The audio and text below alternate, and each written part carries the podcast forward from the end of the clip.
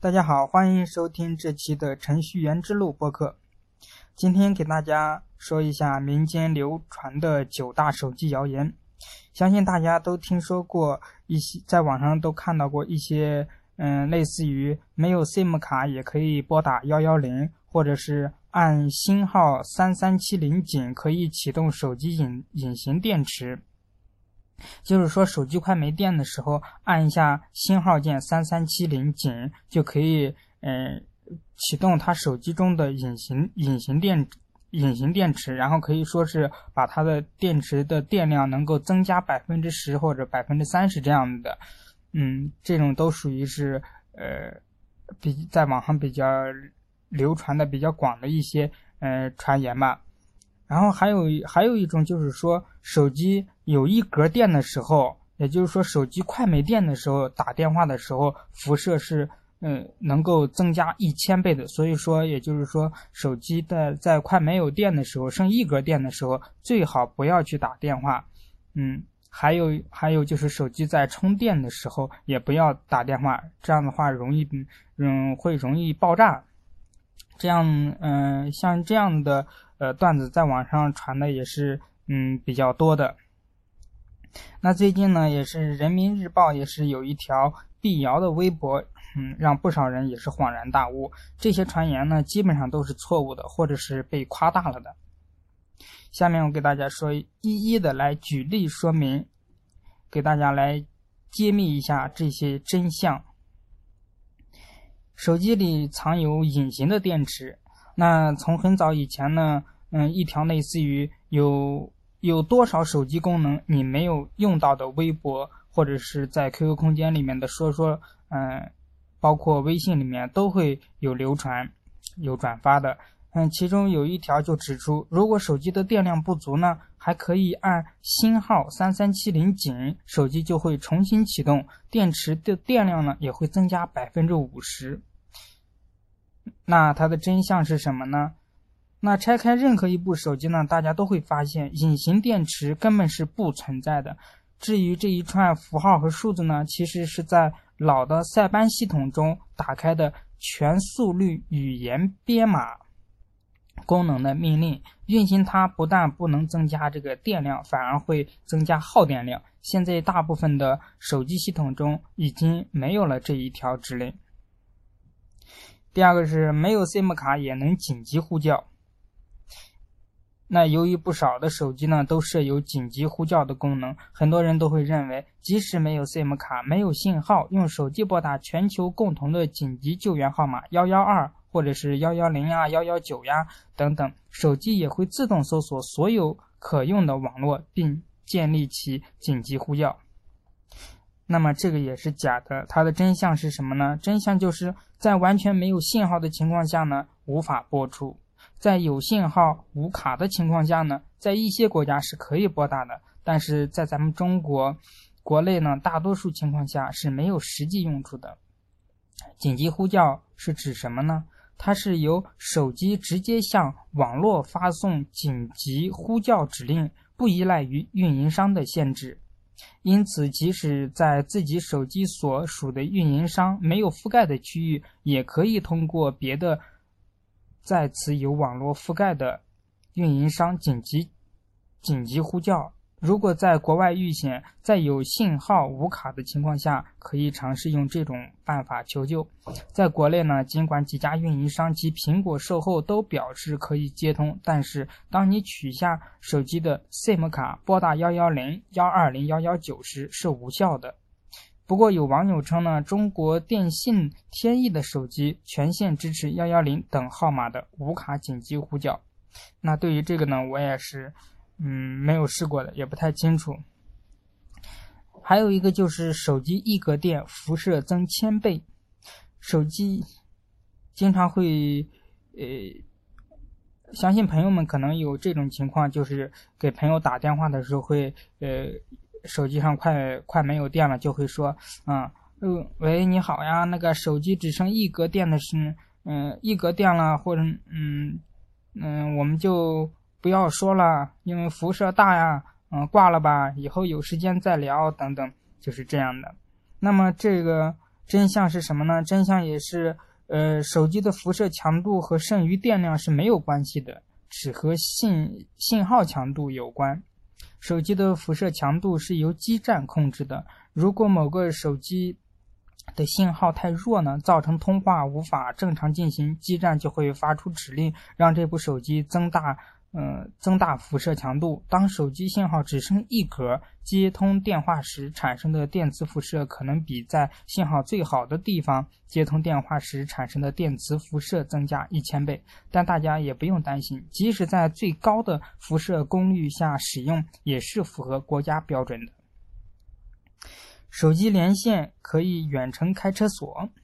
曾经传言称，大家如果有一天将车用的遥控器。落在落在车里，而备用的遥控器在家里，则可以用手机拨通家里人的手机，将手机拿在离车门不远的地方，同时家里人拿着遥控器在手机旁按遥控器上的开机，呃开锁键，这边这边你的车门就打开了。那么这个是毫无根据的意向。汽车遥控器发射的电波频率大多是集中在三百一十五兆赫兹和四百三十三兆赫兹附近，而无论是两 G 手机还是三 G 手机使用的电波频率都高于这个数值。比如 GSM 手机是九百赫兆赫兹和一千八百兆赫兹，可以说是两者语言不通啊。那关机也会泄露行踪吗？很多人曾经看过这么一条警告，说是手机即使在关机的状态，只要有电池，远程的程序就能激活它，暴露你的坐标。万全的办法就是将手机的电池取出，彻底断绝手机的电源。那么，普通的手机呢是不具备这种功能的。手机关机之后呢，确实不是所有部件都切断了电源，但是。音频解码器、无线模块及处理器的电源等，都是由手机类的电源管理芯片切断，不再具有发送和接收信号的能力。不过，也不排除市面上有某些技术可以做到手机窃听。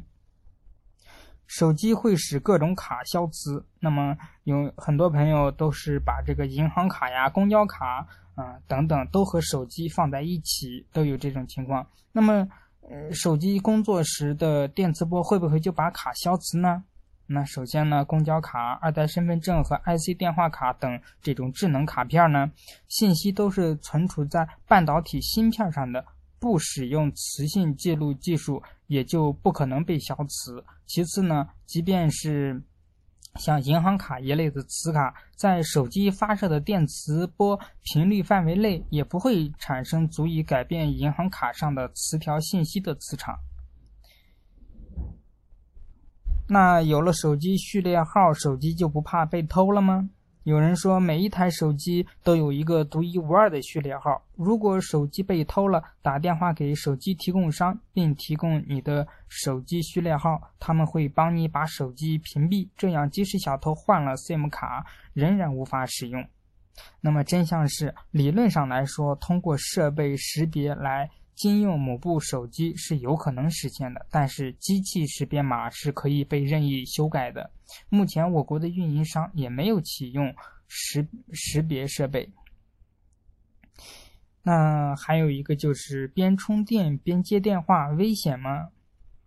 不少人常会被人提醒说，当手机正在充电时，请勿接电话，因为手机充电的时候接听是有潜在危险的。那么事实上呢，经过安全测试的手机不会发生类似的情况。充电时呢，接听也是安全的，但不是，但是不排除原非原装不合格设备充电导致手机发热、爆炸等极端情况发生。所以呢，使用合格充电器边充电边接打电话无需担心，谨慎使用不正规的非原装充电器。那么打电话五十五秒通话就等于一分钟吗？嗯，不要赶着凑着等一分钟通话，其实通话到五十五秒的时候就已经算一分钟了。所以五十五秒五十五秒到一分钟的通话其实是算两分钟前的。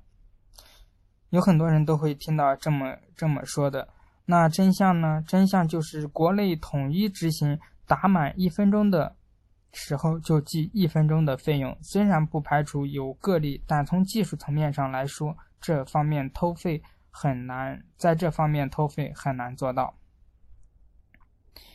好了，以上就是今天的所有内容。民间流传的九大手机谣言，希望大家能够认识认识到，不要被这些经常在 QQ 空间上、微博或者是微信上流传的这些手机谣言、手机传言给蒙蔽了。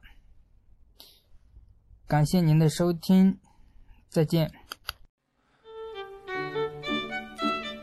你只羡慕我的薪水。却没看到我的汗水。你有你的人生，我有我的编程。你否定我的现在，我决定我的未来。你嘲笑我只懂代码，不会去爱。我可怜你不懂科技，无人青睐。你可以嘲笑我的逻辑，但我会告诉你，这就是 IT 的时代。Coding 注定是艰苦的旅程，路上少不了 bug 和重来，但那又怎样？哪怕遍体鳞伤，也要编码未来。我是程序员，我为自己代言。您现在收听到的是荔枝电台 FM 六七零七九五程序员之路播客。